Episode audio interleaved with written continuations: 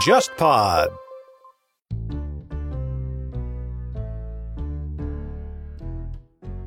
你们好，我是李景光，我是严华，我是白红。相隔了这么段的漫长岁月吧，不知你们可有想过我吗？我目前在上海，与歌唱界几乎完全脱了节，都是很关心我，也很喜欢我做的老歌，我非常的感谢你们。我现在很好，我很谢谢你们。我在空气中向你们问好。各位听众，大家好，欢迎收听这一期的《忽左忽右》。呃，今天我们邀请到的嘉宾是王墨之老师，啊，资深乐迷，然后对那个音乐历史，尤其是跟上海民国时代的这个时代曲相关的历史，最近几年你是做了非常多的一些研究啊。因为我看到经常在那个澎湃上看到你的专栏。而且从我看到的这些文章的那些内容来看，其实你已经脱出了一个乐迷应该普遍他们可能会感兴趣的范围，那真的是已经深入到非常专业的这个过程当中去了。包括你去做这些采访，你接触到了非常多的这些当年的这些机构，或者说曾经的这些当事人啊，他们的后代，包括你和呃，你好像对像中唱呀，包括像对百代啊这样的一些唱片公司。也有过非常多的一个接触，那我觉得今天我们来聊一个有意思的话题啊，它其实也是咱们这个上海历史的一部分，它的这个金曲时代。那么通过这个话题，我们可以串起很多那些遥远的名字，对吧？提到上海的这些歌曲，大家可能想到的，也许很多人想到是陆一平啊，但其实是对吧？那个时代，像周璇，像呃李景光，像那个陈歌辛，包括像聂耳、李香兰，呃，我觉得我们今天都会来谈到。首先还是请那个王墨之老师向我们的听众打个招呼，介绍一下自己。嗯，陈老师好，呃，听众朋友们大家好，呃，我叫王墨之。其实我在研究所谓的时代曲这个话题的时候，我我其实是在研究另外一个东西，我叫摇滚乐在上海的早期传播，写了大概八九篇摇滚乐在上海的早期传播之后，啪一下，呃，跳到了时代曲上。这是有个原因的，我先讲两个小故事，因为我在做那些摇滚乐那些人物的采访的时候，有两个人跟我讲了。李景光的两个故事，先是听到的一个故事是李苏友老师讲的。李苏友这个人，我大概做一些介绍。九十年代初的时候，有一场很重要的摇滚音乐呃音乐会吧，或者或者演唱会，呃，就是一些原创的上海的一些第一代的摇滚乐队，他们在黄埔体育馆，其实离我们这里蛮近的。然后呢，李苏友老师是这个项目的策划。呃，聊摇滚乐的时候，他跟我讲了一个李景光一九八六年跟他讲的一个事情，就是他八一年去日本访问的时候。那个状态呢？他其实在国内大家很少了解他，因为时间很长了嘛。民国的很多事情大家不太了解，他也不太提。所以他去日本访问的时候，他觉得他就是一个素人。结果没想到他在日本很受欢迎，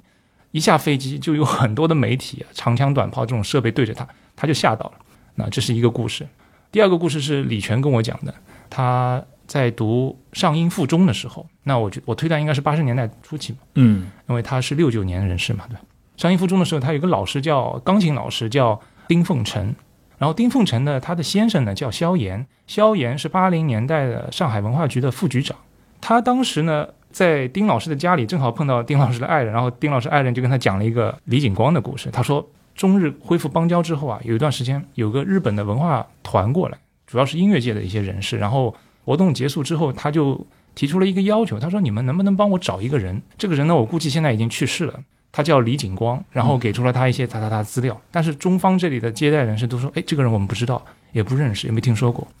后来就到派出所去调查这个人的资料，最后查到，哦，他还活着，他住在天平路，他他他他他，具后面地址我就不报了啊。当当时的那个住址，结果后来日本人呢，就在呃上海这边的接待人员的帮助下，就见到了李景光。我其实特别理解你刚说到的。那两个故事当中，对吧？到了八十年代之后，其实像李景光这样的一个人物，到了中日恢复邦交，甚至恢复走动之后，日本方面有大量他的那些歌迷的群群体，或者说大家会把他当成一个非常重要的中国的一个作曲家。对。但是可能咱们这边的话，毕竟经历过那个特殊的年代之后，他已经很多年没有接触过这些音乐相关的工作了。对对对。对，就是我比较感兴趣的其实是两个反差啊，就是我在文章当中也提到过两个反差，就是。今和昔的反差，就是现在和过去。过去他们是很重要的一些文化界的大咖，对那现在在八零年代那个环境，他们已经不太重要了，而且也不显山入水了。还有一个就是呃中和外的反差，因为他们在东南亚，因为我们的当时的时代曲作为一种文化是流传的蛮广的，只要你有华人的地方，可能就能听到那些唱片。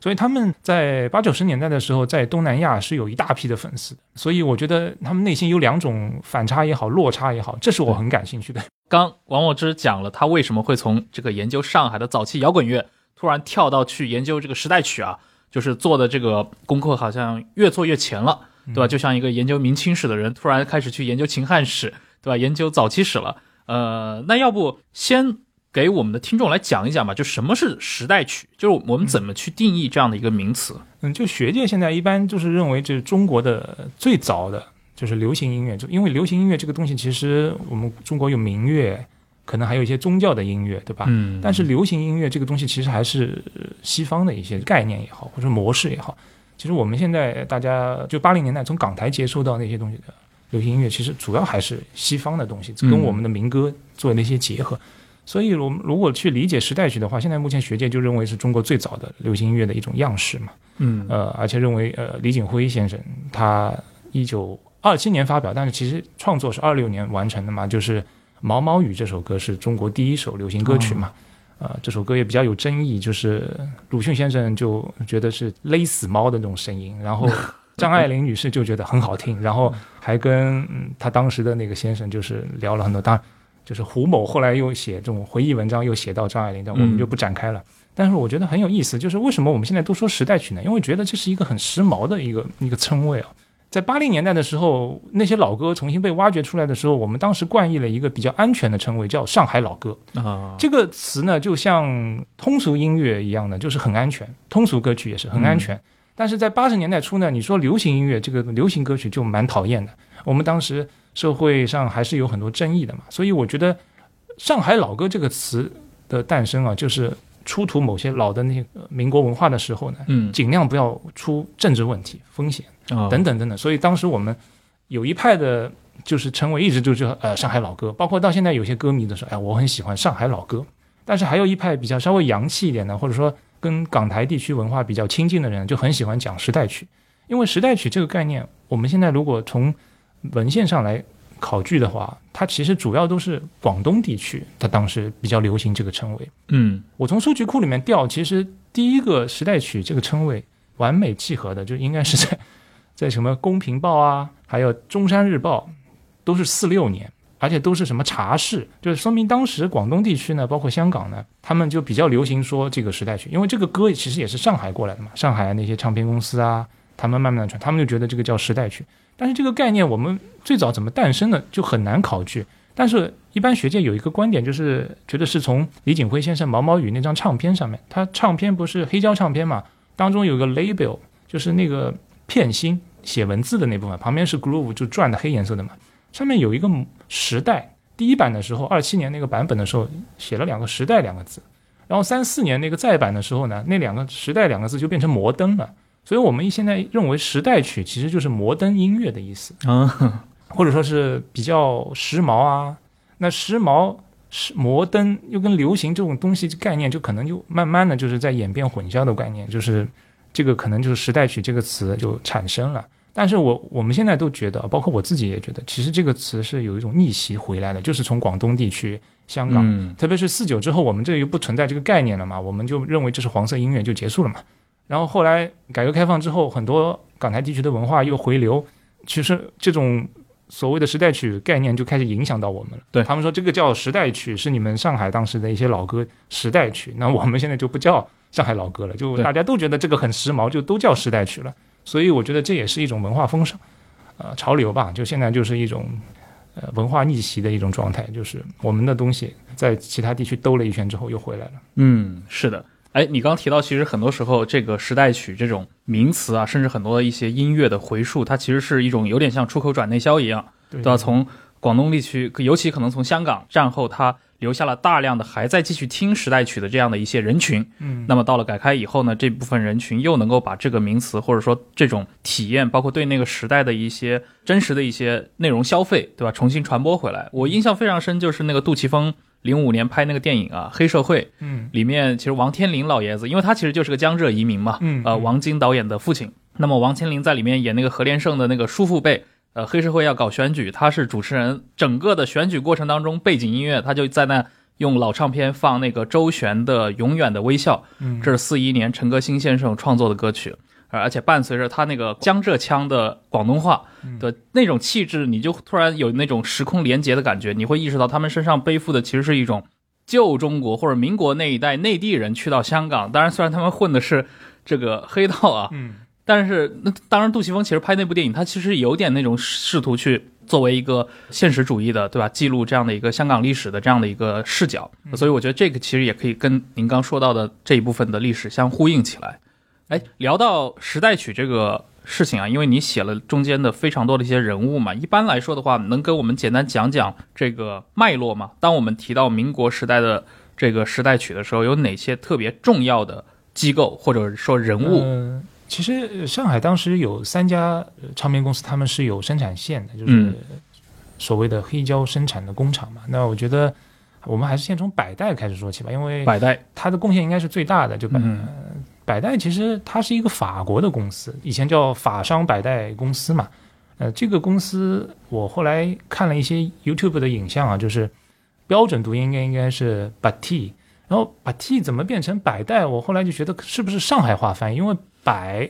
和那个白，然后这个上海话里面它会有一些相近嘛，但是代可能我觉得还是从那个就万代那那个东西过来，嗯它还是追求了一些比较好的吉祥的用意在里面。百代公司呃，一八九六年在法国成立的，然后它最早是一个电影公司，嗯然后慢慢的往全世界去渗透嘛，它的业务渗透，所以它到了亚洲，特别是到了中国之后，第一站应该是在上海。我看到零七年的时候，那个字林西报它有一个航名录，它里面就已经出现了，就是博德洋行。就博德洋行后来在一零年的时候，又在上海的很多报纸打了一个广告，说博德洋行既是百代公司，所以一零年的时候，百代这个名字就来了。但是关于百代的早期历史有很多传说啊，说比较最经典的一个影响特别深远的就是乐乐邦生的一个故事，啊，什么什么哈哈笑啊，什么以前在什么十六铺啊，或者是老男士那里什么放这种唱片啊，城隍庙什么的，就各种各样传说。嗯但他是个法国人，对，然后就感觉像描绘的像一个外国瘪三，什么在中国就是凤凰男暴发户，然后找到一条发迹的路线，后来就哈同，对，就很夸张的。这个东西其实很多的东西都是从中唱的一些老员工那里流出来的，哦他们有一些口述史啊。结果这些东西战后也好，呃，解放后之后都变成了所谓的早期档案留存下来了，嗯然后我们就一代一代的，就是就那些材料其实没有经过仔细的一个甄别和去是有很多问题的，包括李景光老师的很多资料，他口述的东西，我后来在反复校对中唱收藏的那些老百代的资料的时候，也发觉是漏洞百出。所以我们在继续讲这个百代的过程当中呢，就是他从大概一二年开始呢，就是因为国际潮流嘛，那个时候定下来是唱片，然后是七十八转的，转数也定下来了。所以后来呢，就慢慢的在上海呢，这个包括呃他们当时录的一些戏曲，主要是京剧嘛，上海还录一些什么滑稽戏、沪剧啊，然后昆曲什么的，他就需要一些上海的艺人嘛。当时他们当时的操作方式就是在中国录完，把这些东西再运回法国他们的工厂量产之后再运过来。到了一四年之后碰到一战了，就很麻烦，就很多东西运输也有问题。当然他们也出于一些为了省成本的考虑啊，觉得好像在中国建厂是很有必要的。呃，而且这样可能会拉大的他们的优势嘛。我们现在能够看到的那个呃中唱收集收集的老的那个百代资料里面就显示建厂的时间有三份文件嘛，推断时间就是一七年、一八年左右开始买地了，嗯，然后一八一九年呢，就是工厂都已经建了，包括生产线都来了。然后我看到的一些北洋政府收藏的一些档案里面，就是提到啊，就百代交了一些国产化的唱盘，他们就是送审嘛。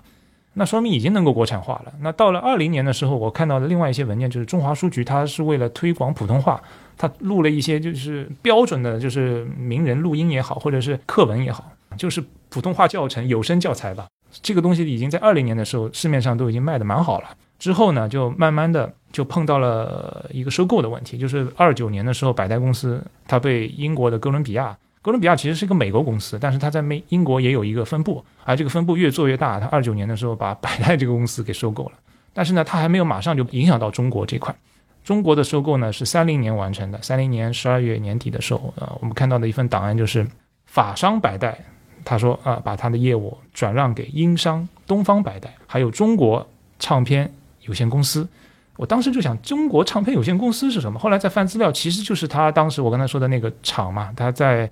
徐家汇路一千零九十九号的一个厂。呃，提到这个，我就稍微插出去讲一下《无名》里面我刚才那个段子嘛，跟你也分享过那个段子。就《无名》电影里面，突然就黄磊那个人说什么贝当路八百一十一号，大家就是如果对音乐这块比较了解的话，就直接想到哦，原来是衡山路八百一十一号中唱小红楼，然后百代小红楼。但其实他那个工厂不是开在贝当路上的，嗯，他一直是在徐家汇路的，一直到了解放后，大概五十年代初吧，他这个门他才从徐家汇路搬到这大门哦进口入口搬到那个。我们后来叫的那个衡山路八百一十一号这个门牌号就，地址是那个地址，但是其实它的入口并不在那儿。对，所以如果你如果硬去找贝当路八百一十一号，嗯在历史上应该是找不到的。刚其实你提到一件事情嘛，就是关于百代的早期历史，其实提到很有意思的一个人啊，乐邦生。嗯这个人在曾经的叙事里面，他是这个东方百代的创始人，对对对还是一个十九世纪末就来到上海的。而且你刚才提到哈哈笑对吧？他最早在就在上海街头，然后什么九曲桥啊，他说反正很多资料都说都去过，然后他像一个摆放摊艺人，放那些洋人的笑声，然后每放一次你听这个，他还要收钱，就是这么一个形象。但是在真实就是你考证的这个历史上，他既不是这个东方百代的创始人，嗯，同时他来中国的时间其实也要晚很多。我觉得他还有一个贡献，我们现在很少提，也不太了解。我也是前两年吧，我是看到的，他其实还是法租界的一份报纸的创始人。那份报纸原名我现在读不出来法语，就读那个中文名字嘛，叫《法语上海日报》。嗯他是二十年代末创的，详细日子我现在想不起来。反正他那里面我看到的一些文献里面，就找懂法语的人帮忙翻译啊。嗯勒邦生应该是一九一零年到的中国，然后他在其他地方也待过。后来到了上海呢，他等于是空降司令，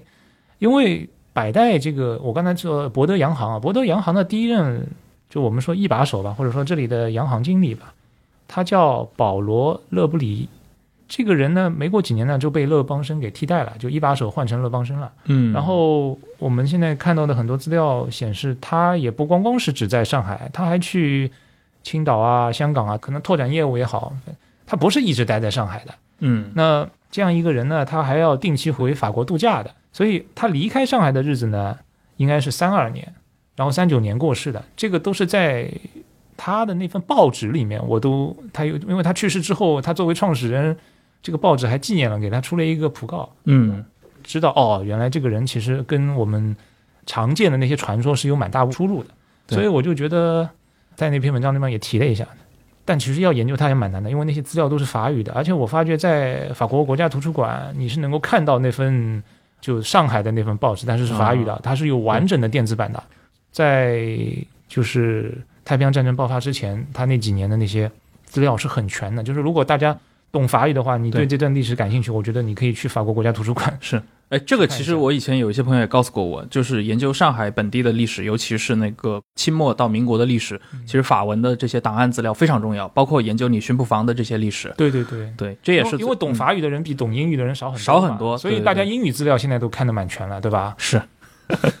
对，哎，刚因为我们这一期主要聊时代曲嘛，那么嗯。你刚介绍了很重要的这样的一个机构啊，百代，它嗯。作为一个法国的唱片公司，然后在二三十年代的这个上海，对吧，就变得非常重要。那它跟中国的这个流行音乐是发生交集是什么时候？其实我们现在能够看到的资料就应该就是二六年、二七年那阶段，因为我刚刚说的奠基人嘛，李景辉先生。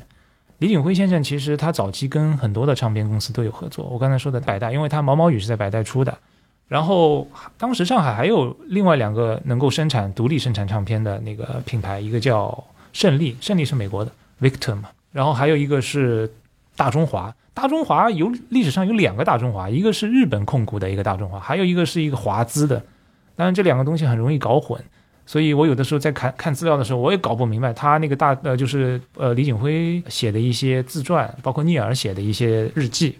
有的时候你会搞混的，我不知道。但是日本的那个大中华其实相对存在的时间是蛮短的，后来从三十年代之后，主要的大中华，包括后来被我们国家兼并，嗯，那个大中华唱片其实主要还是那个华资的，它的政治光谱是偏蓝色的。啊，他帮孙中山录过演讲，就做了还是蛮多呃蓝蓝色的事情。嗯 对，但是我觉得从从民族的角度，他还是爱国企业，所以在流行音乐都有一些贡献，但主要最大的还是百代吧。嗯呃，李景辉先生呢，其实在讲他的过程当中，就肯定要提到他的一个组织啊，就是民乐社。嗯，我为什么说缩写成民乐社社呢？因为他这个东西实在太复杂了。他自己在自传里面也提到，他各个时代啊，这个称谓是在变化的。最早你比如说他在北大，他那个时候是个旁听生，一七年的时候，那个组织就已经早期就已经存在了，叫民乐音乐会。哦，那后来又不断的改什么中华歌舞团、中华民乐歌舞团歌舞专门学校，就一直在变。还有民乐歌舞社，包括最后阶段又什么大中华什么歌舞团，就是这种 这种名字编的太多了，所以他自己在自传里面一般都是简称叫民乐社。民乐社呢，呃，也是贡献特别大，因为早期的那些歌舞人才吧，电影明星也好，他培养了很多人。嗯呃，特别有名的，比如像黎明辉，黎明辉是李景辉先生的大女儿，也是比较早期的那个歌舞明星嘛。还有一些跟政治上面有关挂钩的，比如说它里面有一个，就钱壮飞先生啊，他的女儿，他女儿叫钱真真。哦，钱壮飞先生在上海工作之前嘛，他就已经嗯把这个小孩呢，先是让他去学京剧，但是小孩比较皮。我们现在看到的资料就是有一种说法，就是因为老是捣蛋，然后老师也不太喜欢，就有点虐待他嘛，就把他后来又寄送到一个姓孙的画家，然后姓孙的画家呢又跟李景辉先生是好朋友。嗯钱真真呢，就后来就是应该是二七二八吧，就就到了他那个学校，嗯就他当时办了一个学校叫中华歌舞专门学校嘛，嗯他里面当学生。其实我们现在看学校就很神奇啊，因为他不收学费，然后还包吃住，然后也不跟学员签合同。因为我们现在的艺人培训这一块，肯定像练习生什么的都有很长的长约，就是我要在你身上资本要赚到钱嘛。所以我觉得有的时候看李景辉先生是一个特别浪漫、特别理想主义的人。他的这些学生，我刚才说的就是，就钱真真后来改名叫黎丽丽嘛，她也是早期的一个蛮有影响力的一个电影明星、歌星。呃，包括钱壮飞的公子钱江，他后来搞摄影的，他有一段时间也跟这个社团就明月啊，嗯也嗯在里面待着。这个我们看《聂耳日记》都能看到的，包括钱壮飞先生的遗孀，后来走投无路了，没地方，就是工作也没有的，什么也在三十年代的时候在在这个明月待过，帮工也好，或者是负责一点工作，因为他们有点像大家族制的，在租了很大一栋楼，然后大家这个整个团在里面吃吃住住，就是所有的事情都发生在这个团里面。所以还我刚才提到是政治方面，还有因为后面还有一个人叫黎明健，黎明健其实后来于思勇，她后来嫁给了郭沫若先生。啊对，所以我就说有很多人名人嘛，他最后一个培养的比较，我觉得比较重要的一个人叫张帆，张帆女士也是蛮重要的歌星影星，她解放之后去了北京，嗯八一电影制片厂的，都是蛮传奇的。这这啊，这只是一部分，还有嗯我前刚才说的有聂耳，聂耳以前只是一个音乐爱好者嘛，他在这个团里面经历了很多，嗯等一下我们后面说。还有还有那个还有王仁美，对王仁美余光曲的那个主王仁义也是，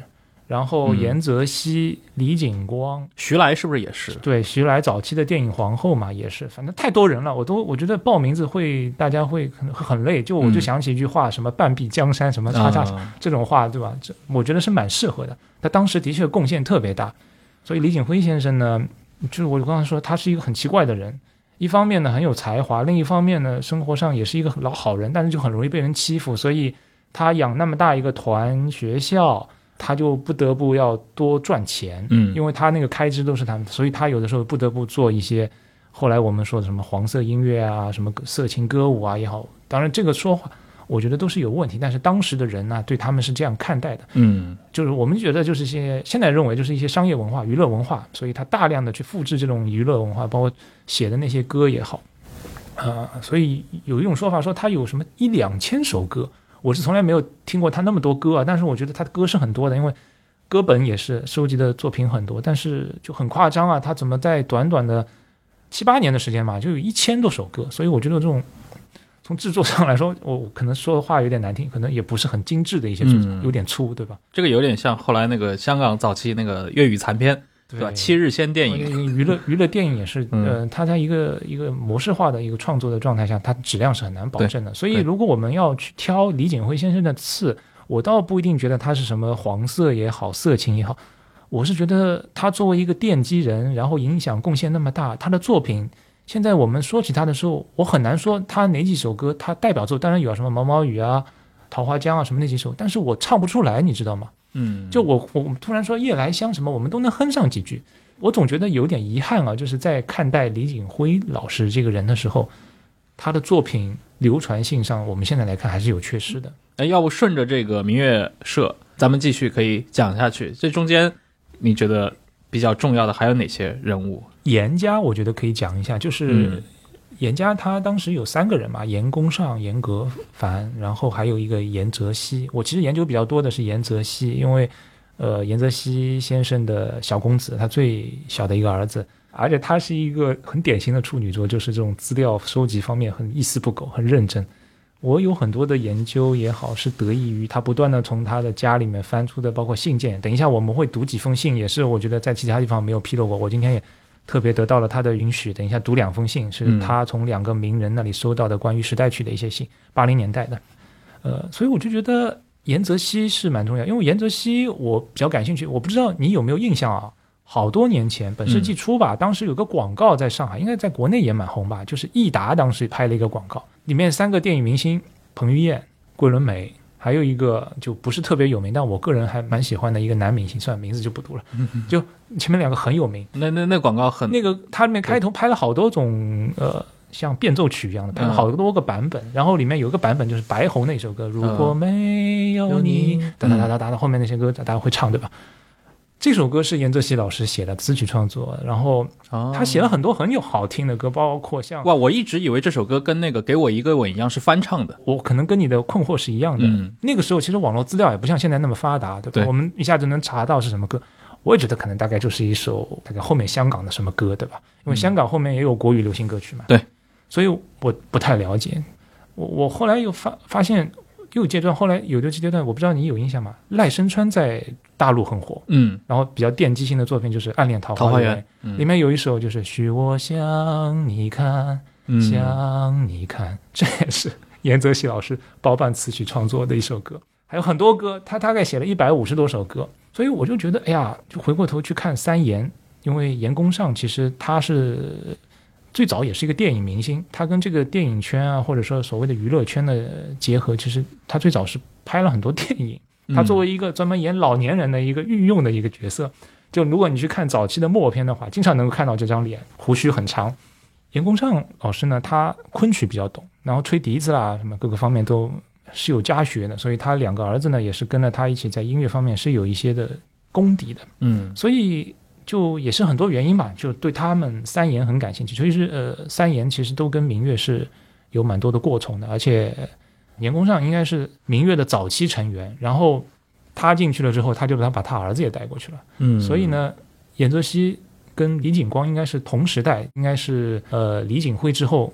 明月社里面最重要的对几个人吧。当然后来又聂耳加入了，但聂耳可能是另外一个体系，我觉得就不是娱乐的那个体系，而是爱国救亡运动的那个体系。忽左忽右推出新的周边了。这次我们和上海的精品咖啡商有容奶大合作，全新定制了一款挂耳咖啡，特别挑选了墨西哥和埃塞的两款新鲜豆子，在风味上会有明显的对比。我们还设计制作了一款适合秋冬穿着的袜子，采用毛巾底来增加舒适感。另外，忽左忽右的定制泡泡骚也在持续热卖中。感兴趣的听众朋友，可以在微店搜索“远东播客贸易公司”或微信小程序搜索“远东播客”进店购买。而且他们那一代人跟当时最早期的这一批在上海的电影公司，其实后来的合作也都是非常多，因为当时三大电影公司嘛，对，天一也好，包括联华也好，嗯对对吧？其实跟这一批好像那个明月社的人都有非常大的交对，集因为。哦，其实我们我刚才觉得我漏讲了一点啊，就是随着电影从默片时代转入有声时代，我们中国应该是三一年嘛，就嗯第一部就是《歌女红牡丹》吧，应该是叫这个名字。然后大量的需要电影音乐、电影插曲，呃，所以他就社会上人才你要去找嘛，那你在上海要找这些人。那我刚才说的是，比如说像杨严公尚老师，他居然在演，那他哦，原来你这个人懂音乐的，也会作曲的，那可能就来帮帮忙啊什么的。那朋友介绍朋友嘛，所以这个产业就联系起来一个循环嘛。明月在三一年的时候就改了一个名字，叫联华歌舞班。嗯，他就是跟联华公司合作嘛。他说：“哎呀，我养这个这样一个大摊摊子的一些人，就是很累。”然后联华说：“哎呀，我们现在要搞歌舞片，搞音乐什么的，这电影里面需要音乐，我需要人才。他们觉得就像 TVB 一样的，他邵氏他培养这些人，他总是要派用处嘛。所以他当时呃就跟李景辉签了一个合同。嗯结果李景辉呢也是很认真啊，他觉得那我们再招一点人，他就在报纸上登广告嘛。他说我们现在有这样的一个机构啊，招一些学员啊，又又有点像现在娱乐圈的那种练习生。所以那个时候刚刚失业，在上海算是蛰伏吧，我觉得也是避难的一个聂耳先生，呃，当时也不叫聂耳，就去报考了。就面试之后拉了一段小提琴，然后觉得还可以，就录录用了。录用之后，他们就在他们住的那个宿舍里面嘛。然后嗯如果我们看聂耳日记的话，就非常详细的那些乱七八糟的八卦都，我觉得聂耳那本书是呃日记实在是太好看了。嗯就都我们能能不能看到。然后包括联华这个歌舞班后来怎么结束，也是跟战争有关嘛。就对，呃，一二八就是炮轰嘛，所以这个国难又来了，然后就电影公司开始削减预算，这个李景辉现在就扛不住了，他就觉得这个班就暂时停止了合作，但是跟电影圈的一些。他们算是帮忙嘛，拿酬劳的这种合作还是存在的，一嗯一直持续到大概三五三六吧。后来明月彻底结束之后，呃，李景辉先生他社会压力也很大，因为大家老觉得他什么黄色音乐啊，什么色情啊，就是觉得对他的评价很。他也是一个很爱面子的人。他后来跟田汉先生碰了一次面之后，田汉先生就就提了一个问题啊，我也是听呃李景辉先生的公子说的，小公子说的。他说，等日本人来了，你你你打算怎么办？就如果你继续待在上海这块地方，那很有可能你要跟日本人合作，帮他们做点事情什么的。他又觉得很不愿意，很也很恐慌嘛。他后来就到那个主要是国民党的一些地盘，湖南也好，后来也去过重庆啊，就是他还是想做一些爱国救亡的一些事情的。他他骨子里面其实是有一些这种文化人的这种传统的思维在里面的，但是也很难，这些东西又不赚钱，他要也要养家，所以他这个人很矛盾，就是个好人，但是有的时候就经常做错事啊。嗯就做错事之后，就你你一开始就不会秋后算账，到后来就很麻烦嘛。嗯，对所以他也是在文革初期就就过世了。对，他六七年嘛去世的。嗯，哎，你刚提到了这个联华的这段历史啊，那跟我过去读到的关于联华历史其实差距还蛮大的，因为我看到的那个呃莲花影业的历史就是什么黎明伟啊那帮人，香港电影之父，嗯然后像那个吴信猜，嗯然后包括像阮玲玉，对吧？他们的最重要的这样的一个电影明星嘛。嗯，你说的这个阶段是不是属于一个莲花的早期历史、啊？，对，那个时候有声片刚刚起来嘛，嗯包括第一个歌舞片就是《芭蕉叶上诗》嗯这个歌舞片，然后这个歌舞片社会上有一种说法说聂耳本来要演的，结果后来也没给他演到，所以聂耳火也比较大，所以爆发了后来的那个黑天使事件。这是一种比较哦阴谋论的说法，但是一般学界不认可。但是你也是能够找到一些蛛丝马迹的，嗯包括金岩先生的一些回忆啊什么的。呃，但我觉得主要还是理念上的艺术理念的差异吧，就是聂耳在那个阶段受了一些左倾的思维的影响，爱国救亡嘛，包括他跟后来跟田汉的一些交往，所以我觉得聂耳当时是一个热血青年，所以他对很多社会问题是有他的一些看法。但是李锦辉先生在商言商，他要养家，养那么一大伙人，他肯定要搞商业的东西。所以在三二年的时候，八月份，但七月的时候，那个文章已经写了，一个在《时报》上刊登的，一个后来又是在《电影艺术》杂志。电影艺术》杂志本身就是一个左倾的一个杂志，这两篇文章登出来之后呢，就明眼人一看就是这个内部人员写的，因为他很详细的把明月的一些内部矛盾也好、动作、运动轨迹都写出来了。一篇文章是在嘲讽，另外一篇文章就直接说什么色情啊什么，就就措辞就已经很激烈。对，所以李锦辉先生读到之后很惊讶，也很震，就完全无法接受嘛。他也是化名，就是用了他养女，其实就是我刚才说的钱壮飞先生的女儿。女儿，他用的是李丽丽投稿，他为自己辩护嘛，他说他我也是很爱国的，但他也没说错，他的确做了很多很爱国的事情，但是呢，社会观感大家都总是想到他那些，其实我刚才漏说了一条，就是他们这些歌舞团啊，其实在上海当时那个环境里面，的确是存在一些软性色情的问题的。嗯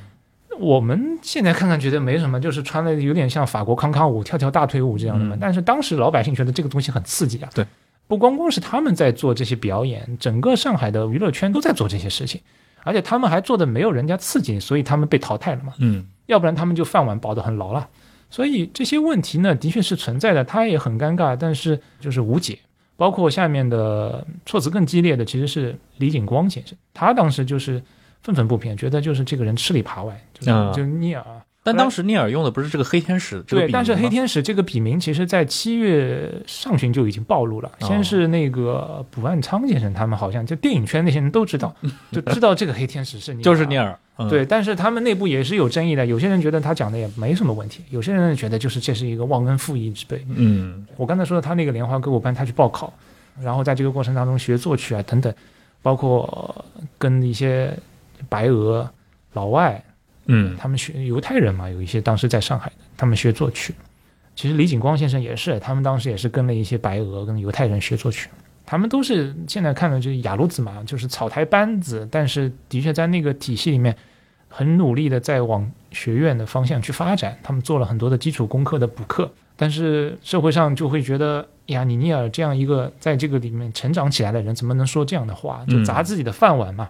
其实，现在这个争议比较大，但是解放之后就毫无争议。大家觉得聂耳骂过的人肯定不是好人，嗯就像鲁迅先生骂过的人也不是好人。所以在当时的这种左倾的思维下，我们觉得李景辉也好，李景光也好，都都是有问题的。嗯很多很多人都有问题，都他们受到了一些不太公正的对待嘛。而且你想，聂耳这个人，他其实是一个真的像流星划过一样的这样的一个对对对人才。他其实从接触学作曲、接触音乐、加入那个民乐社，就三一年的事情。他三五年他就溺水而死了嘛。对对对，其实留给他的这个创作生涯，包括甚至学习生涯，可能就四五年而已。嗯，应该应该是一个是有一些天才的一个人嘛。然后在政治上，当时的确是属于比较激进前卫的、嗯左翼青年应应该说是进步吧。我觉得那个嗯年代就是进步青年嘛，对吧？热血青年，对，我觉得我现在看到的嗯那些照片，他的那些照片，包括有有一些是我们在文献里面看到的，有一些是你如果不仔细去翻老报纸，或者你也看不到。我就觉得浓眉大眼，然后国字脸，就特别雄壮伟伟岸，就很符合他的人设。对，看到那些资料也是。嗯，刚提刚说了聂耳啊，这个嗯可能是整个民乐社里面从政治意义上来讲，对后面最重要的一个人。呃另一个啊，也是对整个的民国的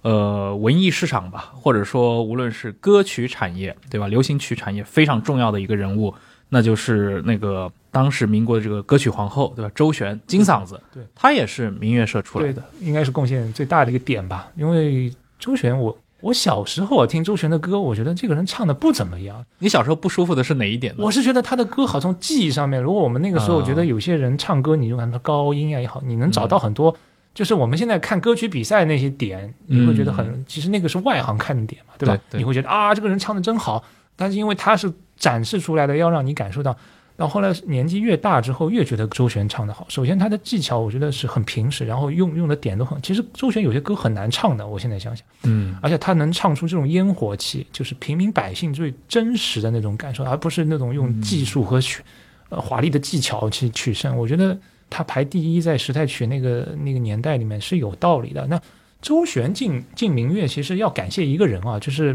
他以前是李景光的女朋友，那个人叫张景文。啊，圈内当时叫什么胖姐姐，因为戴个眼镜有点胖，然后叫她胖姐姐。嗯呃，在聂耳日记里面，她也是经常是以这样的名字出现的，胖姐、胖姐姐，叫张景文。她有一次回家路上，马路上看到有一个小姑娘在哭，那个小姑娘就是周璇。后来有点走投无路嘛，他就把她介绍到他们这个明月来了。反正就是多一个人，多一张嘴嘛。他可能就也觉得周璇唱歌其实还可以。就他来来的那个时间点有很多的争议。其实李景辉先生回忆说是三一年，就是聂耳来了之后没多久就来。嗯他的这个回忆呢，影响了绝大多数的学者的这个观点。啊但我后来又觉得好像不太对，因为如果你这个点如果出现的话，那聂耳日记里面为什么周旋是在三三年才第一次出现？因为聂耳日记真的是巨细靡遗啊，就乱七八糟、鸡毛蒜皮的事情都有。团里今天谁来了，什么我们去看什么演出什么的都有，什么东西都记下来了。周旋是真的一笔都没有，一直到啊三三年他重新又回到上海，因为他三二年八月份离开了那个明月之后去北上嘛，兜了一圈之后又不行，又回到上海了。回到上海呢，他还是蛮念旧的，人家也没有跟他说：“哎呀，我们就老死不相往来。”还是很欢迎，很希望他回去。所以他从三三年开始记的那些日记里面呢，周旋就出现了。嗯，第一次出现叫小红，周小红，这个东西说明当时说不定还没改名呢。对，所以我就觉得，包括我又结合了严华先生，因为是周璇的第一任先生嘛。严华先生晚年八六年的一个采访里面提到，他说他第一次见周璇是三二年的秋天，所以我觉得这个时间应该如果是准确的话，应该就很多东西能解释了。嗯因为三二年秋天的时候，聂耳已经北上了，所以他的日记里面你是看不到周旋的嘛，对吧？然后改名字这个事情就牵扯到，也是有两种说法。一种说法呢，就是呃，解放之后比较普遍的，老师也好，他的朋友也好，都说周旋这个名字是怎么来？当时因为有一首爱国歌曲叫《民族之光》，呃，李景辉先生写的，里面有一句歌词就是“与敌人周旋于沙场之上”。李景辉先生是这样回答，他说当时周旋呢唱这一句的时候唱的特别情真意切，就特别认真，所以大家都觉得哎呀唱的太好了，然后就觉得哎你干脆就改名叫周旋吧。嗯，当时那个旋呢是旋转的旋，嗯后来呢又加了一个王字王字旁就变成美玉的那个旋嘛。嗯呃，所以三四年上海的一张报纸叫《大晚报》办了一个歌星评选比赛的时候呢，第一名是白虹，第二名是周璇，第三名是汪曼杰。然后这三个人他都有一一篇推荐文章嘛。那李景辉先生帮周璇写了一篇推荐文章，或者说是介绍文章嘛。他里面有提到说周璇这个名字是什么美玉啦什么的，觉得他平时待人也好，特别善良。这个他他找了一些其他的原因，就给人产生了一些误解。所以呃，学界当时有一个很有名的老师，嗯，叫汪建老师。汪建老师就写的文章就他就觉得哎应该是这样的，那你三你这个三四年的讲法更早，更接近历史嘛，你后面解放或者说明记性就不太好嘛，嗯对吧？或者他是为了应付应对当时的一些政治上的压力。对啊，我我后来觉得我可能是政治这样压力，因为你在三四年的时候，你去提抗日，呃，救亡运动也好，提什么就是政治上的那些口号也好，就是对捧一个文艺圈的人来说好像不太合适，你总得找另外一个原因。嗯但是你在解放之后，你一定要提这个，对你已经是深陷这个黄色这种深渊了，你要嗯强调自己的爱国啊。对，所以包括李景辉先生也好，王仁美的一些传记也好，包括李景光先生在晚年也是说，都是坚持，就是说，哦，周璇这个名字就是从那首歌里面来的。我也不知道对错，反正我们觉得这两个观点就放着吧，大家自己去判断。嗯周璇就明月这个组织结束之后呢，他就一直是跟着严华混嘛，啊，么就她的丈夫。对，就是他们也是历经了好几个音乐社。那个时候就歌舞社啊就不太流行了，改成变成音乐社。音乐社是什么？就经常到电台里面去唱歌。嗯、那个时候电台里面，呃一是可以点歌，二是他们有固定节目，不是放唱片的，他们是来了一班人，然后就在那现场唱。包括其实，呃，我们如果看滑稽戏的早期的历史的话，姚州两位老先生也讲过，他们在民国的时候经常在店头里面唱滑稽。啊，对吧？电台里面，然后他们去表演节目也是现场的啊，不是什么录好的，所以他当时是一个很完整的、很成熟的一个产业链，就是呃，大家在电台里面表演。所以周璇是跟着严华先生呢混了一阵子，好几个社，最后他其实出名，我觉得还是因为跟电影还有录唱片嘛，对吧？嗯呃对，那后来就已经是一个明星了，再嫁给他就很复杂，因为时代曲的一个很重要的一个歌手歌星嘛，姚丽她是这样认为的，她说周璇嫁给严华完全是为了报恩，因为严华对她太好了。我在看到过一篇文章，但我现在找不出这个文献了。我印象当中我，我是真的看到过的，它里面记载了一件事情，就王仁义先生有一次在练琴，好像跟周璇发生了矛盾，后来踢了他一脚，后来是严华冲上去阻止的。嗯严华是对周璇真的非常好，在他成名之前，呃，也是给了他的很多的帮助吧，包括练国语。严华先生是北方人，北、哦北平的，所以他国语特别好。对你唱歌当当时周璇是江苏人嘛，对他的那个江浙一带嘛，他是带口音的，对所以他那个国语也是严华先生给矫正的。严华先生对他真的特别好，但是嗯。他们后来结婚之后又有很多矛盾呢，因为周璇作为一个巨星，他要拍那么多爱情电影，嗯老是跟男明星在一起，他其实我们现在也能理解，娱乐明星如果你结婚或者是确定恋爱关系之后，你就再去炒 CP 啊或者什么就很奇怪。嗯。他他当年民国也会有这样的嘛，一个爱情电影他会有什么荧幕情侣啦什么的，所以严华先生就醋意应该也是比较大的。据说啊，对周璇是有家暴的，是打过的。哦，所以四一年的时候，两个人就就先是分居，然后就离婚，离婚了，就搞得事情闹得很大。嗯文献里面我都看到过有特号，先是从分居开始，每一个礼拜出好几份特，就整个一本专杂志里面全是他们离婚的事情。他后来的命运其实就蛮让人惋惜吧。到五十年代末去五七年去世的时候，他也是突然去世的嘛。开门县应该其实给的他的医疗条件已经是很好了，他在西郊那里疗养，给的他的都是包括当时一些进口的药物，因为他后面还留了一些日记嘛。然后前段时间丁悚先生的孙子丁夏呃先生，他翻出了一些他爷爷的跟周旋的一些往来的一些信件，还办了一个展览。那最近这个展览还在上海，你能看到那个原件的，就大概有十六封吧，我印象当中。嗯里面有很多的信息，就是他最后的那段时间的那些内心的一些纠结。他其实真的是很可怜的一个人，包括他有的时候写信给香港的那些老朋友，因为四九之后很多人就搬到香香港去了嘛，对吧？也能感受到他其实不太快乐那段时间。嗯，他去世的时候只有三十七岁，其实还是非常年轻。对对对对。但是你看啊，不是有一个有段影像嘛，就是说他去世之前在唱歌，对不对？有钢琴伴奏，好像我还记得是有赵丹先生讲了几句话的那个视频，已经蛮老了，就是他嗯老化的程度会让你觉得好像很震惊，嗯就真的是饱受摧残。我就觉得他最后几年可能是感情上或者是其他的打击真的很大。对，而且他其实蛮，我觉得还可怜一点，就是他在四五之后也背上了这个汉奸的一个包袱的，也因为当时。胜利之后，上海马上就出现了一本特刊一样的刊物，叫《汉奸丑史》，就他列了很长的一段名字，就我们今天流行的说法就是污点艺人，嗯，就很多人，然后周旋也被扣了个帽子，有对他唱那个《何日君再来》啊，对对对，所以他去香港也是算是避风头吧。很多那个人，呃，在四五到四六阶段，有很多人去了香港，香港其实就是嗯避风头。对，知道这个舆论环境是这个样子。但是好像当时也没怎么处理过几个人啊，就是但周旋在香港应该待的也不是很开心的。其实呃，当时香港跟上海毕竟还是有蛮多的呃落差的，因为整个娱乐中心、文化中心在上海嘛，嗯香港只是有一些。而且他们的那个环境，他们还是粤语的环境，他们喜欢的和流行的文化，其实跟上海是不太一样很不一样。对，所以你在那个环境里面，呃，你没有办法得到完全的施展，所以他总是有心理落差的。包括后来那个陈歌辛五零年回上海，当然有很多种说法，一种说就我们现在流传学界的就是说啊，夏言先生，文化部嗯。当时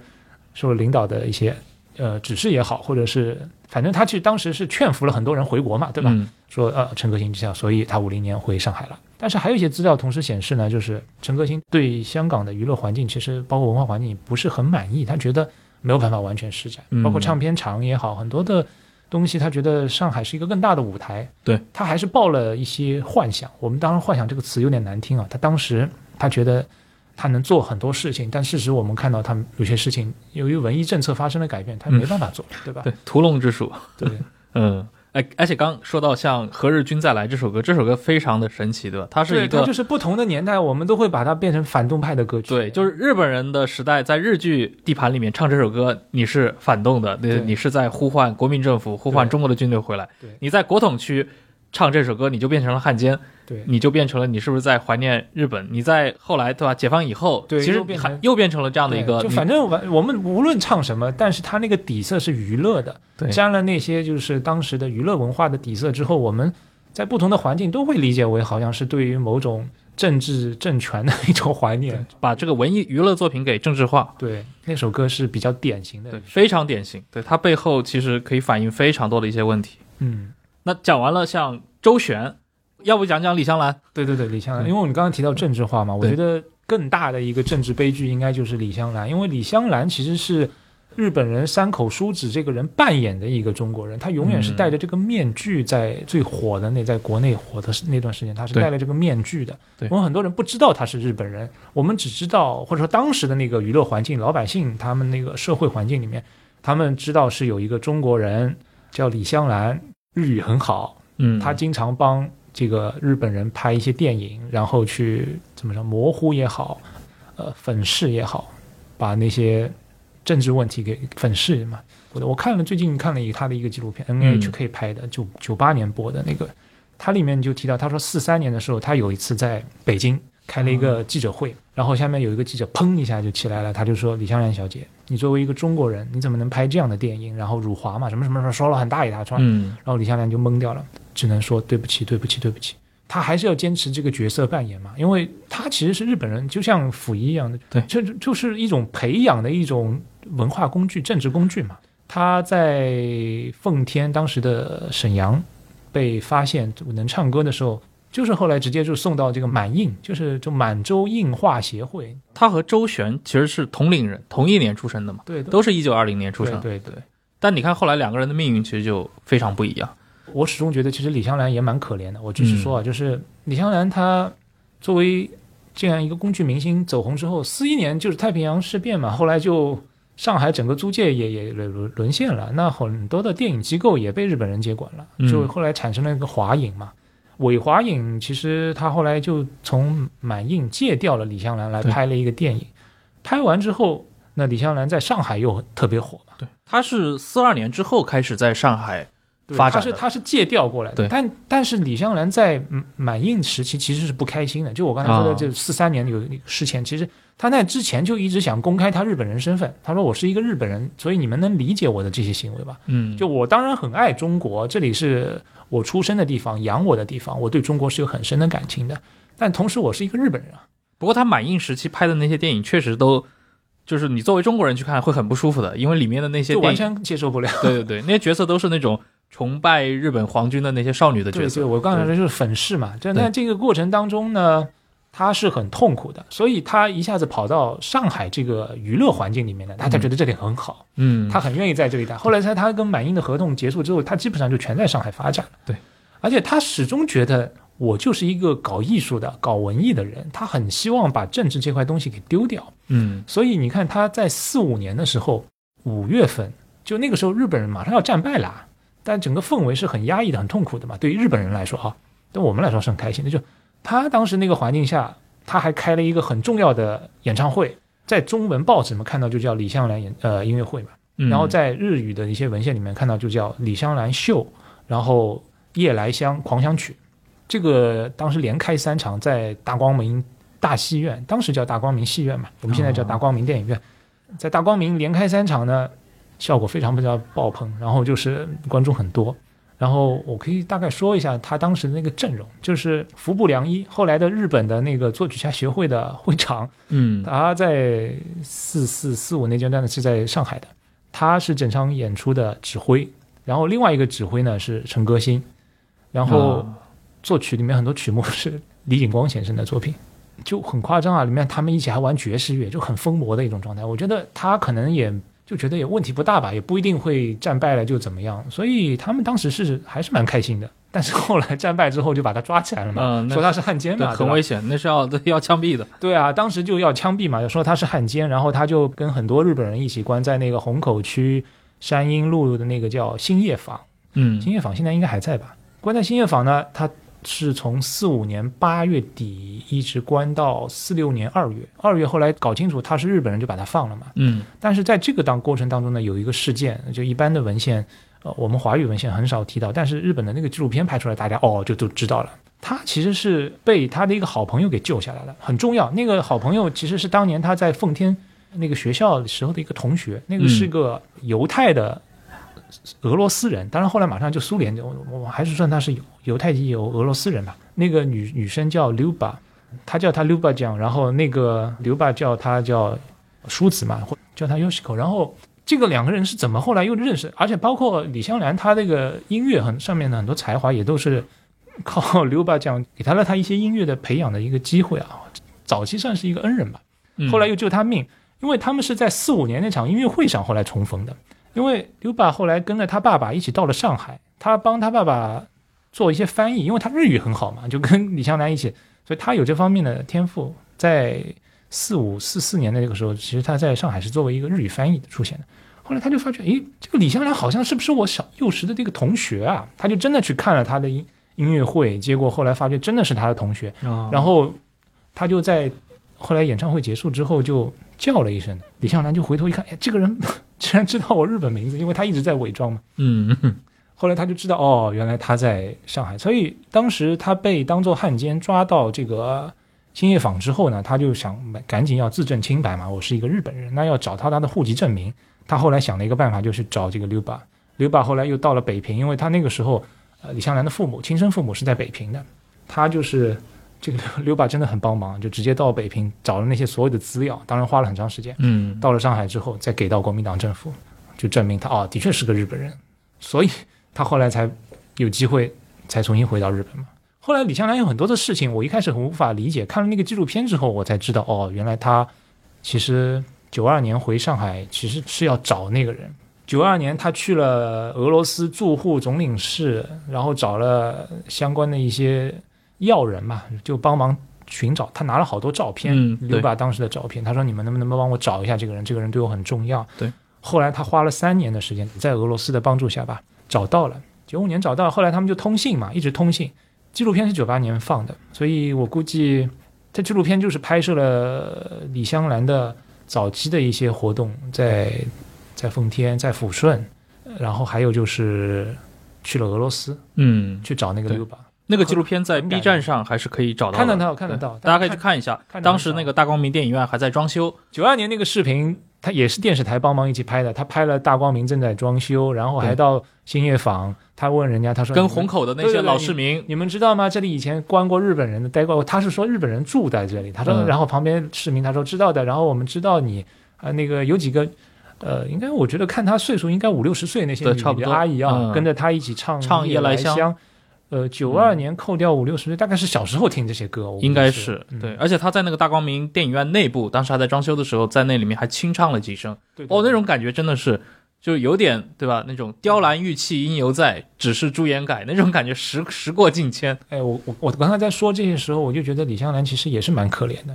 她想做自己，我觉得她永远是想做一个单纯的热爱文艺的一个一个艺术家吧。嗯，但是时代总是给了他很多的政治任务。但他确实后来他的一生就被改变了嘛。你看他战后，他后来在日本国内去从政，对吧？当了参议员，后来对对对去致力于发展中日友好这些事情。对，呃，虽虽然这些都是很正向的事儿了，包括那个李香兰女士，呃，前些年那个应该是九十四岁高龄去世之后，嗯中国政府其实是官方洪磊当时发言人是洪磊，给了他很高的评价很高的一个评价。对但你说李香兰自己，如果他回到他十岁、十四岁的时候，他愿意他的一生跟政治关联这么深吗？其实也未必。所以我觉得，无论他后来啊获得多么高的声誉和成就，呃，被中日两国人这么的认可，但是不可回避的就是他的一生早就被曾经这些高度政治化的对对对。事情给改变了我我。觉得还有一个细节，我可我们可以回味一下，就是在那个纪录片里面，就是他去了那个我刚才的那个是满印嘛，嗯，满印。满印那个老厂，现在满满印就长春电影呃制片厂嘛，长春电长春电影制片厂，他去了之后，有两个老先生来接他，两个老先生，一个都已经拄拐杖，已经走不动路的那种感觉，嗯，蹒跚了，就是哎呀，好开心，他们见面，然后就说起当年拍电影的时候，他说，哎呀，这里有个镜头什么什么。的，两个，我觉得那是一种比较单纯的友谊。嗯，然后呢，那个普克先生也是中国早期的老影星啊，他就说了一个细节，他说在特殊年代，那因为家里摆了一张跟李香兰的合影嘛，那朋友也是很友好的，他说：“哎，你赶紧收起来，这个这个要出事情的。”普克回到家之后马上撕掉，然后就烧掉的。他就提了这个细节，然后拍到这个细节之后，日本人也是咔镜头就切掉了。后来有个嗯讲其他的，所以我觉得大家尽在不言中啊，就很多事情嗯其实是很痛苦的。各位好，长期以来，忽左忽右和图书的关系一直密不可分。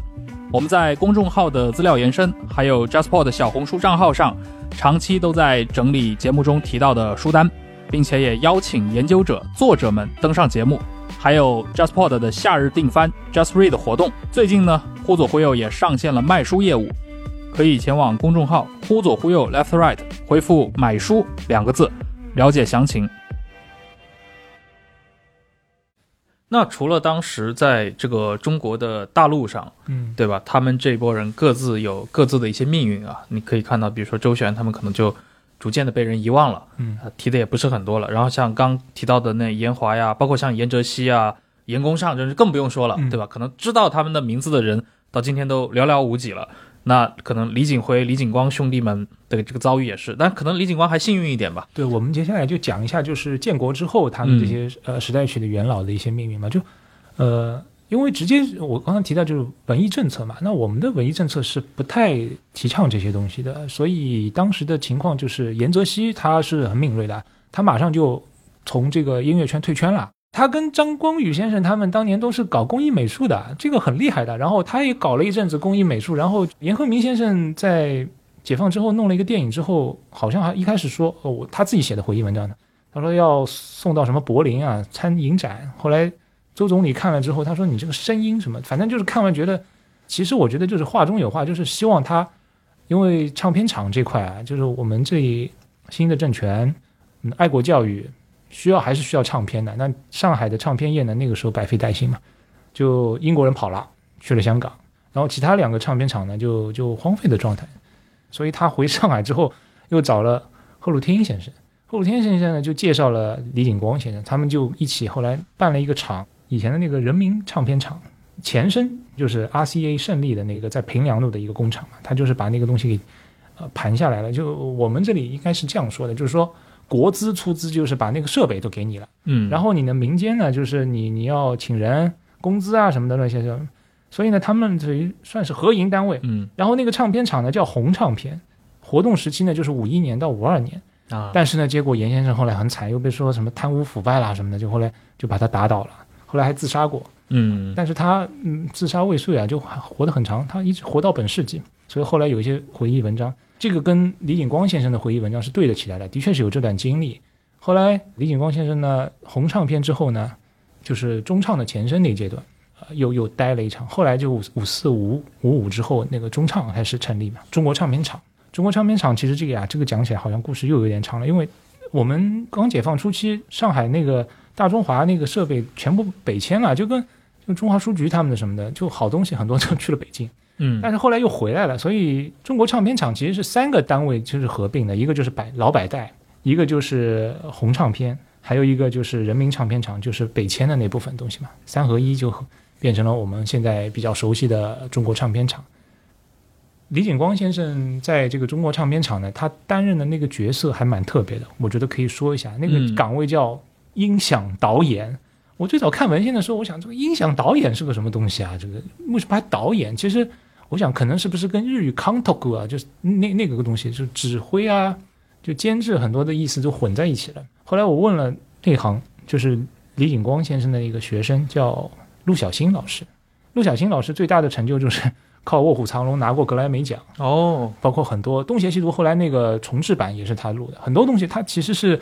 上海乃至中国最重要的几个录音室吧。所以陆小新老师跟我解解释了一下什么叫音响导演，就是因为在早期的录音其实它都是单轨的嘛，不像我们现在都可以剪辑啊，或者是加轨啊，就是所以对它话筒也好，乐器也好，人声也好，它的摆放的位置是非常非常讲究的，需要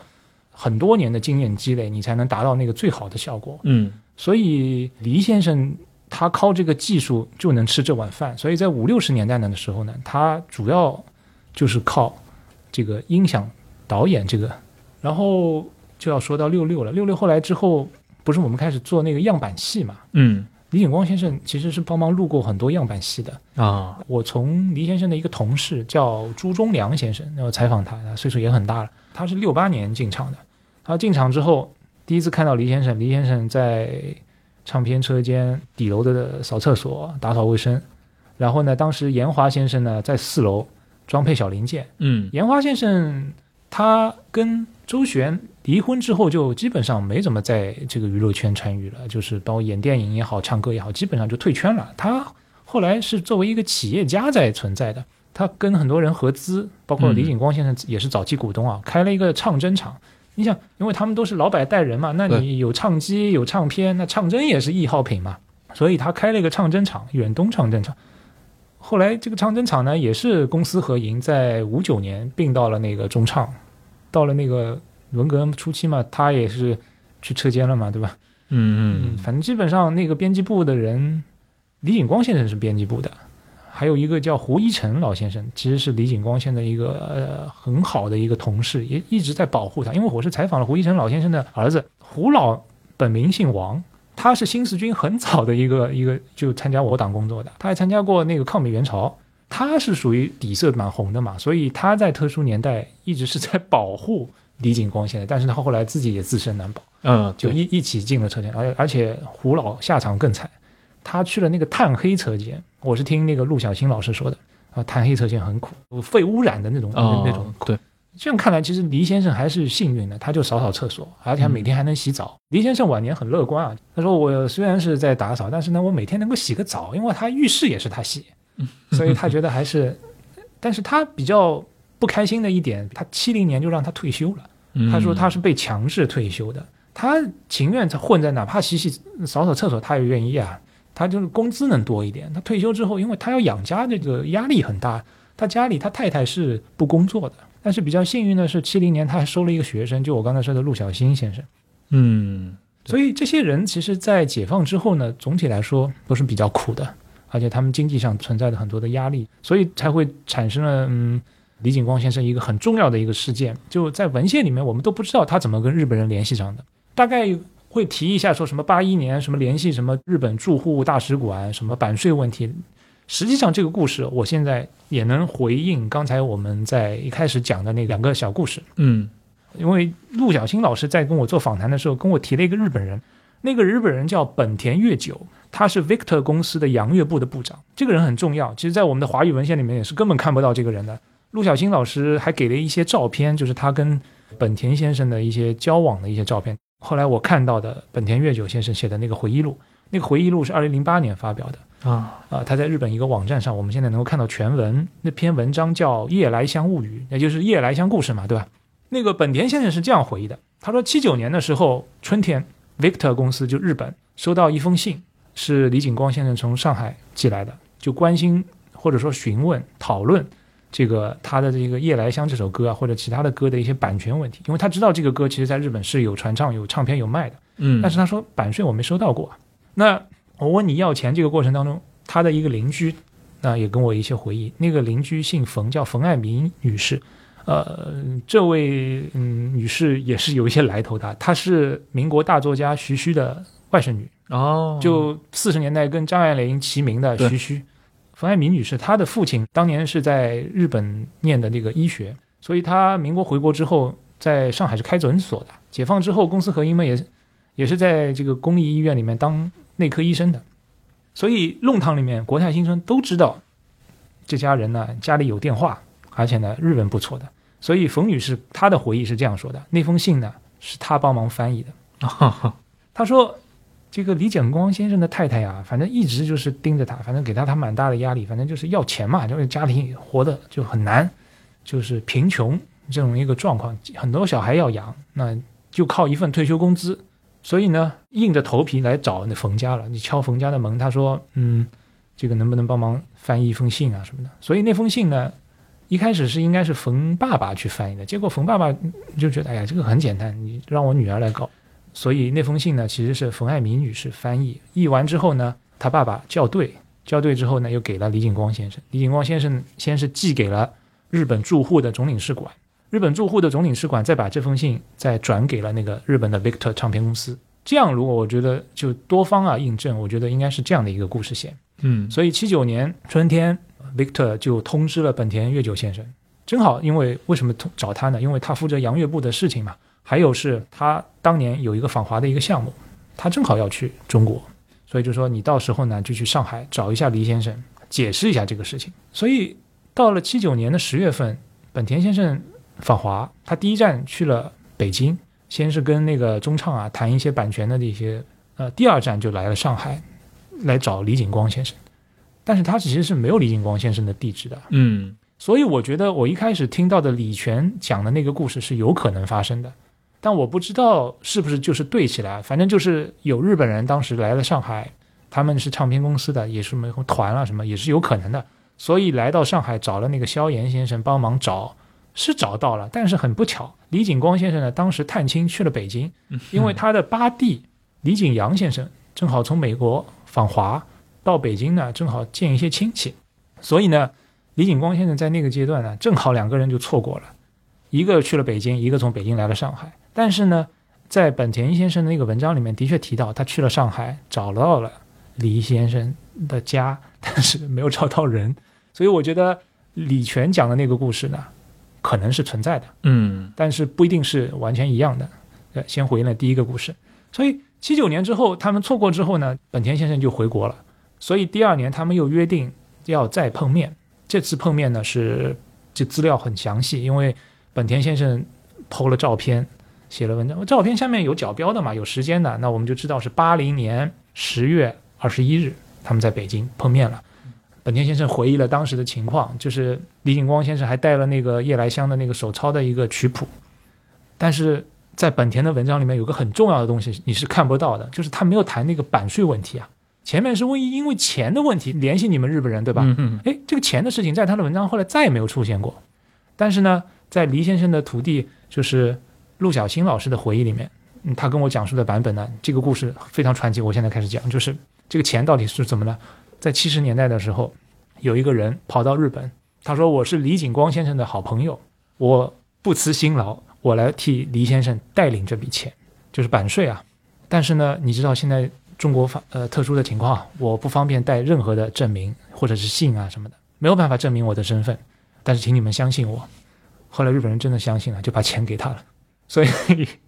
我觉得呃，本田先生也是有一些愧疚的吧，也嗯也很难在他的回忆文章里面把这段不太光彩的事情。哎，那这个人是谁啊？所以我我后来文章里面做了推断嘛，嗯那个人是香港百代的工作人员，或者是香港百代的工作人员的好朋友，就是认识香港百代、了解你们情况的。因为在本田先生的那个回忆录里面，他提到了一个细节很重要，就是一九四九年的时候，黎先生通过香港跟日本 Victor 签了一份授权协议，我跟你签了一个五年的合同，嗯。你可以就是呃翻译也好，就翻唱也好，反正你想怎么处理都可以，反正你只要付版税，大概就是这样的一个授权合同。这个合同是五年的，嗯。所以从五零年一月份开始，他们出这张唱片，就是我刚才前面讲过的李香兰的那个日语版的《夜来香》。对，那个版本出了之后呢，在五年的这个那这个保护期里面呢，只有 Victor 公司可以出李先生的作品。但是这个版权期后来过掉之后，我们的现在当时的新中国跟日本是敌对国，嗯，对，没有建交嘛，对吧？所以很多东西就没有办法续约嘛，没有办法续约。那后来按照本田先生的回忆，就是这个歌就自动变成公版歌曲，就随便可以翻唱使用，而且不需要付费啊，也不需要跟你打招呼，嗯因为我们不是建交国，不是邦交国，这是日本的一个规矩嘛。所以在香港，我觉得有些人是了解这个合同的，要不然怎么会知道有版税存在呢？嗯，对？吧？而且为什么会刚刚巧在七零年代去要这个钱呢？因为七零年代香港传了一个假新闻，李景光过世了，还帮他开了追悼会，所以我推断这件事情就是应该在那个追悼会之后，呃，就直接去了日本，然后就去要这笔钱嗯，反正就是到了他们东京总部嘛。所以在八一年十月二十一号，在北京的这个酒店，黎先生跟本田先生第一次见面的时候，我认为应该是蛮尴尬的。嗯，就谈到钱，黎先生肯定很失望啊。嗯黎先生是奔着钱去的，对吧？我是有目的的，一个是可能是有一些想法、情怀，或者说你要续约啊，你帮我这个我们歌曲还是要用你的。嗯另一个就是很直接，我想要一些钱，但是呢，钱没要到，也要不回来了。所以呢，黎先生，我我看那个文章，我推断啊，黎先生当时就表达了另外一个一个一个想法，他说：“哎呀，我已经三十几年没有见过我当年的那些日本老朋友了。”他说：“我能不能有生之年还能见见那些日本朋友呢？”然后他报了五个人的名字：服部良一、呃李香兰、野口久光，还有川喜多长政、嗯川喜多佳子。这两个两个川喜多呢，其实都是日本的电影大牛啊。就是川喜多，其实这个是中日电影史上非常重要的人他包括战败之后在日本也做了很多贡献，他对于日本电影大家可以去有一本书叫《炮声中的电影》，就跟跟他们非常有关系。然后李景光先生就说：“我现在又是在瞎说，可能会是阴谋论了。我觉得李景光先生可能有这种感觉，就是钱没要到，能不能请我去一次日本，我见见老朋友？嗯可能婉约或者是间接的表达了这样的想法倾向。本田先生回国之后啊，就是我觉得是不是有一种弥补的，犯了这样的一个错误，因为在这个钱是在他本人的手中就给错了，所以他回去之后就很努力的在找各界人士，是不是能够促成这件事情。所以这也是我们呃文献当中的一个误区啊，就我们很多文献都认为是李香兰邀请李景光先生访日，嗯其实李香兰扮演的角色不没有那么重要，主要是本田先生。本田先生回国之后呢，首先是跟呃文章里面提到他在议会里面碰到了李香兰一次，他就跟他说了的，他说哦那好，你你来你来弄这个事情，我很愿意在这个黎先生再唱一次《夜来香》，他说用唱一次原版的《夜来香》，在他面前再唱一次。然后本田先生接着又找到了那个服部良一，服部良一当时在日本很重要，他是音乐家协会的那个会长。服部良一用用了他的人脉，包括他们当后来又在读卖新闻那个很大的报纸发了几篇报道，因为他的歌在日本是有一定影响力的嘛，李先生那些歌，所以就促成了八一年的那次访日。他们最早呢是希望他在樱花季的时候呢去访日，就三月份到五月份嘛。结果没想到这个签证问题啊很麻烦，包括中方这里也也找黎先生谈心了。这个我是听陆先生讲的。你为什么有这个邀请的机会？你打算要去干什么？找他很详细的谈心了嘛？这个在文献里面我们都没有，我也不知道真假。反正陆先生是这样回忆的。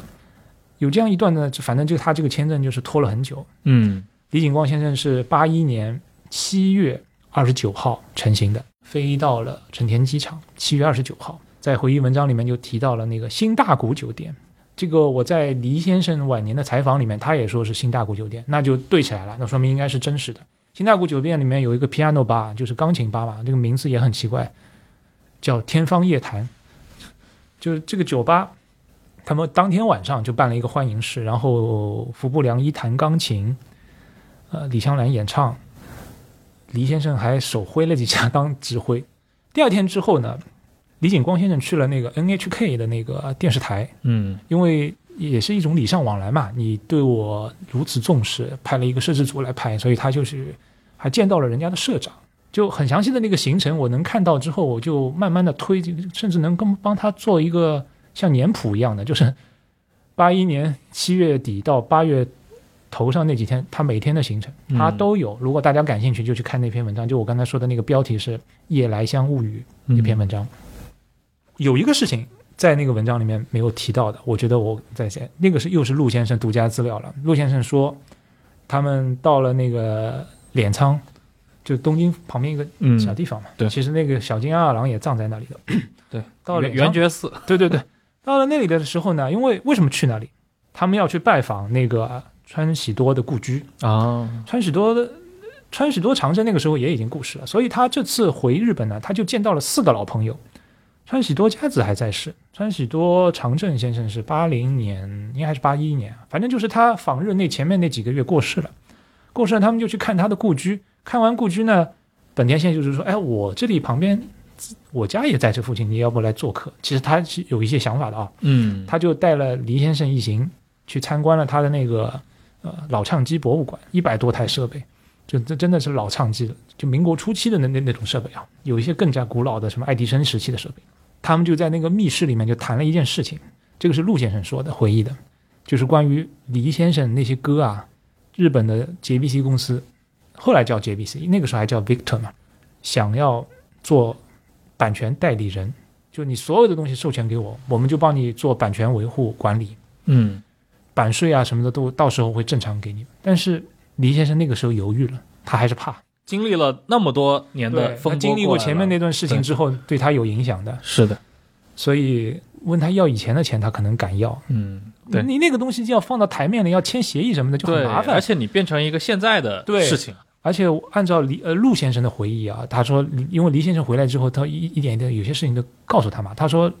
服部良一是打算拿黎先生跟 Victor 的这个合同啊，做一个样板房来了。服部良一讲了这样一段话，他说，中日现在建交了。但是呢，我们日本有大量的流行歌曲啊、音乐啊也好啊，在你们那是无版权的，就是在嗯在混乱的，因为我们当时没有加入伯尔尼公约嘛，对，所以这个东西版权、著作权是不保护的。他说，中国的很多音乐，比如说您黎先生的音乐也好啊，《梁祝》也好，在我们这里也是这样的一个状态。他说，能不能我们两边的音乐家协会啊，就以你为突破口，我们签一份协议，就走向正常化操作。嗯这李先生一听，压力更加大了，这风险实在太大了，所以他回来之后呢，也也就是写了一封信，他给当时的中国音乐家协会的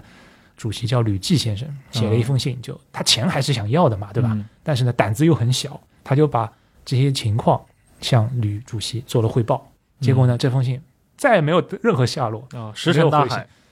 这就是访日之行嘛。哎，最后要不聊一下那个一九九一年非常传奇的那一次啊，那次相聚对吧？相聚，这个真的是哇，穿越时光。你想九一年，我们之前经常听说过各种段子啊，嗯，那个什么张学良可能听过周杰伦的歌，对对对对，呃，我自己读过一个，是那个《安史之无所欲》的作者陈巨来先生，他在八三年还是八几年有一次在北京，一群老先生聚会，嗯，他遇到另一个老先生，大概就是闲谈一下，说，哎，好久不见啦，你这个过去这些年对吧，过得怎么样啊？我是不太行了。然后对面那个老先生就说，他也是遭罪的不行。然后两个人就回忆一下，说：“哎，上次见你什么时候？”他想不起来，但是对面那老先生跟他说，上次见面是徐志摩请客吃饭。哇，你想，那是一九八三年，徐志摩这个五十年过去了。我在讲九一年之前，我先读两封信吧。我觉得这也是我们在这个节目里面独家披露的。这是严半之先生，就是严泽熙先生的小公子，他最近整理出来的。我在写九一年时代曲元老聚会的时候，这两封信我还没有收到。第一封信是陈歌辛的妻子金娇丽女士写给严泽熙的，严老先生，我是陈歌辛的妻子，几十年未见，大家都老了。您还健在，我很高兴。进阶唱片厂寄来歌星之旧作版税，其中有一首恼人的夜雨之歌词，乃是您之大作。可唱片厂错以为是歌星的作词，而将稿费三十元正寄给了我。后来李老景光先生来信说明搞错了，让我将款寄于您处，故此您收到的三十元是您的稿费。我也已去信告诉了李老，回信匆匆，不多说了。致敬礼，京郊立上，一九八六年八月二十六号。我先读这封信，为什么呢？因为好几个点我们可以分析一下。第一就是建国之后，他们其实交往大多啊，就是以前搞时代曲那批人，基本上就断掉了，也不太来往。还有一个点呢，就是这里面提到了中唱厂，其实在八四年之后。整理了一批老的录音，他们总共出了五盘磁带啊，周旋两盘，呃，一盘是李丽华，还有一个是什么早期的什么歌星的一个合集，还有最后一盘呢是白红跟那个姚丽的一个合集。嗯，这五盘磁带，我觉得很重要的一个点是什么呢？我一直以为这些东西啊，他是不给稿费的，嗯，因为我当时问中唱的一些人，他们都说好像连磁带都没收到过啊，就是包括一些严半之先生，他说好像没收到过，但是现在说明其实是有稿费的，而且一首歌给三十块钱不少啊。还有一点就是，那些版权很混乱，就是我不知道，他们都不知道这首歌是谁写的，因为都是用的笔名嘛，大量的笔名，所以就会产生九一年。我为什么要先读这封信？产生九一年那个事，九一年的事情就是香港人想来做这个项目，叫《中国时代曲宝典》嘛。嗯，他们觉得有些唱片他们的确是保留了，但是呢，我也搞不清楚到底词曲谁是谁，然后我们要打版税，到时候怎么啊？还还要正规操作，要签合同的。所以他们先是九零年的时候，先找到了李景光先生。那我开始要读第二封信，就知道是李景光先生是作为这个项目牵头人啊。这封信是李景光先生写给严泽熙先生的。信是这样的：泽熙兄，港百代总经理赵小姐来电通知我，她于七日飞沪，晚上到沪，住新锦江饭店。她定于八日上午来电，与我联系后再通知。您和严华去和他。会面主要是了解一下我们的作曲版权问题，请开明您所作歌曲以及词作者与演唱者是谁，以便给他备案。秋安景光，一九九零年十一月一日。所以呢，这两封信我在之前写文章的时候我都没有看过，是最近才严半之先生整理出来的。我看了之后，就我就想起大概九一年、九零年那个时候，项目人现在确定了，因为之前不知道他们联系到底谁在在上海在负责这个转运啊。嗯，现在可以确定了，交通枢纽是李景光先生。那这个提到的百代呢，这个赵女小姐呢，就是他们当时百代中文部的呃宣传主管赵月英女士，英文名字叫 Teresa。所以到了九零年的时候呢，她应该是先联系到了李景光先生。嗯，然后呢，十一月。他是七号飞上海，然后呃住新锦江。李景光先生呢是带了他的小女儿黎芳女士，然后呢严泽熙先生是带了太太，然后严华呢也是带了太太。另外照片里面看到呢就是呃赵月英女士，还有一个人认不出来，反正他们说是当时在上海负责呃这个项目联系的。吃个饭大概就八个人吧，这个饭桌。这是第一次聚会，第二次聚会就是九一年。因为九零年这个事情谈完之后呢，他们没有带合同。九一年呢是带了合同来的，但是这个时间等的时间实在有点长，对于老年人来说很折磨。他们就心心念念想着这个事情，感觉要像文物要出土了。我听那个严半之先生说，他说他唯一一次去李景光先生的家里，就是他爸爸。他说，呃，我们去谈一个事情。后来到了天平路国泰新村，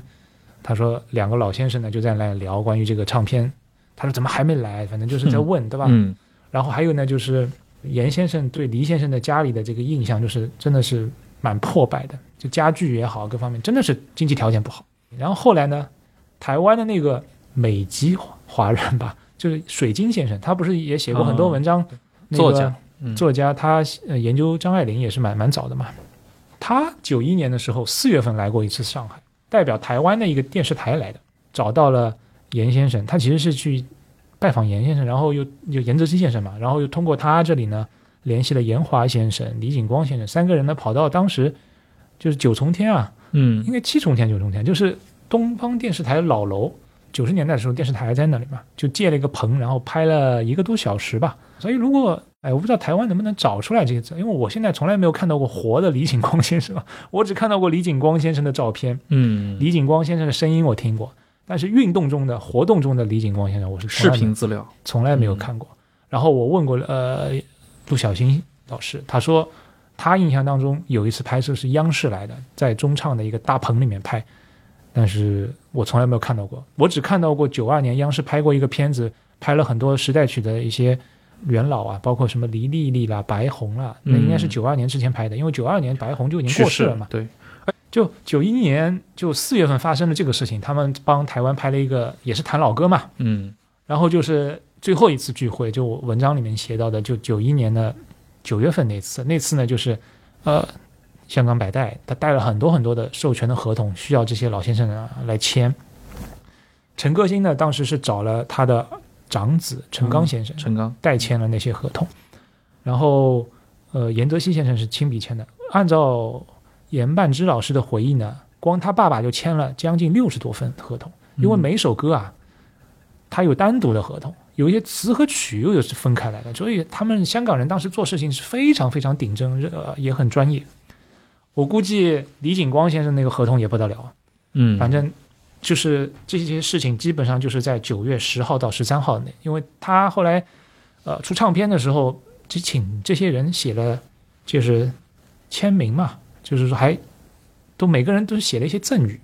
所以你就能看到那下面时间角标嘛，什么一九九一九什么什么，嗯我就能判断那个时间他们哪一天去了谁家里，啊，然后他们就又去了新锦江吃了一顿饭，然后那我觉得他同行肯定是有一些香港的电台里的人，或者是马来西亚电台的人，因为我后来又从网络资料里面看听到了很多那个他们那个时间采访这些时代曲元老的一些录音啊，包包括还有人去了北京采访白红女士，嗯，对。白，红女士她，哎呀，这个爽爽脆的这个金片子真的很好听。然后白红女士晚年就是生病了嘛，她没有等到香港的出她那张专辑，但是呃，黎先生他在八七年的时候出过一盘磁带嘛，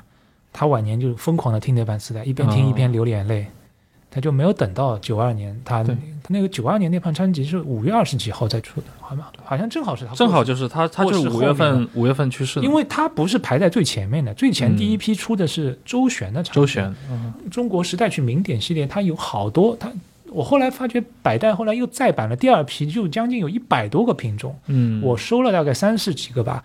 但是第一版的时候，九二年那个版本我没有白红那张啊，应该肯定是在比较靠后的年月。最后我们可以谈谈这个时代曲它在流行文化中的对对对延续。主要我觉得还是一些电影吧，电影对，就像我开头说，可能像杜琪峰的电影里面，他是把它当成一种时代特性的背景音乐很多乐。的很多的歌曲会产生一些很神奇、很魔幻的效果。你比如说伍佰的那首《Last Dance》是靠一个那个想见你对爆火，对吧隔？了二十年，对。嗯然后最近我也觉得很神奇，我在看一个偶像剧，这个偶像剧里面用了一首草蜢的《半点心》，弹幕打开，因为弹幕现在观看主要都是零零后嘛，然后他们都说、啊什么歌好好听，然后有一些人就说哎呀这首歌暴露年龄什么什么的。所以我觉得一首歌的生命力其实是很顽强的，而且会带着随随着某种流行文化不断的衍生、对发展，然后产生出新的解释。时代曲有人统计说有一两千首吧，它总共大概数数字应该是千来论算，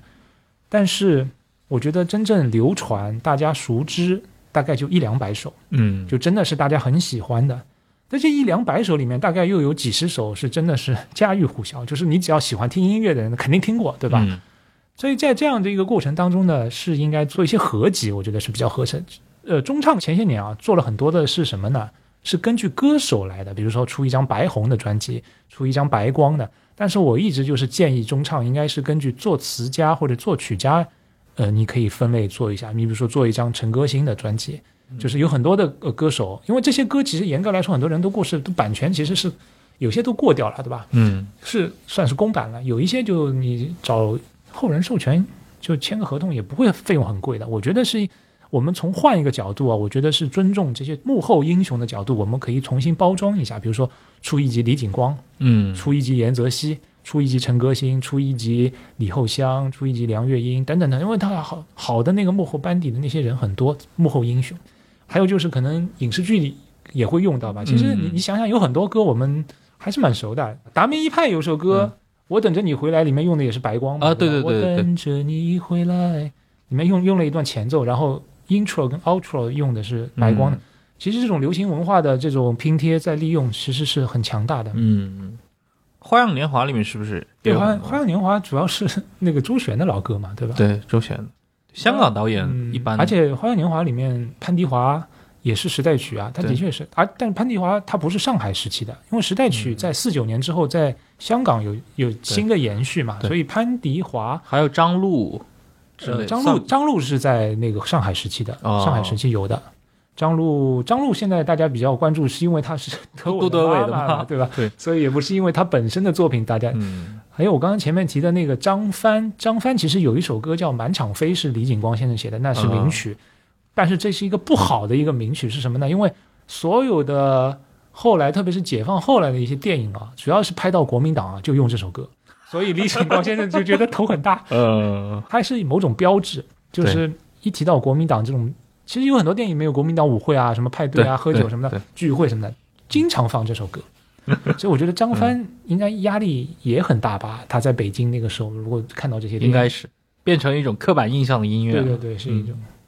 好，今天非常感谢王墨之老师给我们带来了他对于这个上海的这些金曲时代啊，上海老歌或者说时代曲的这些研究，中间涉及到这么多，其实都是耳熟能详的一些人物啊，过去在二十世纪的中国的这些音乐和。呃，流行音乐和这种呃，可能娱乐历史上，对吧，留下过印记的，其实围绕他们还是有非常多的一些历史纵深感，嗯对吧？发生在他们身上，很有意思的一个话题。然后将来如果有其他的一些话题跟这个相关联的，尤其是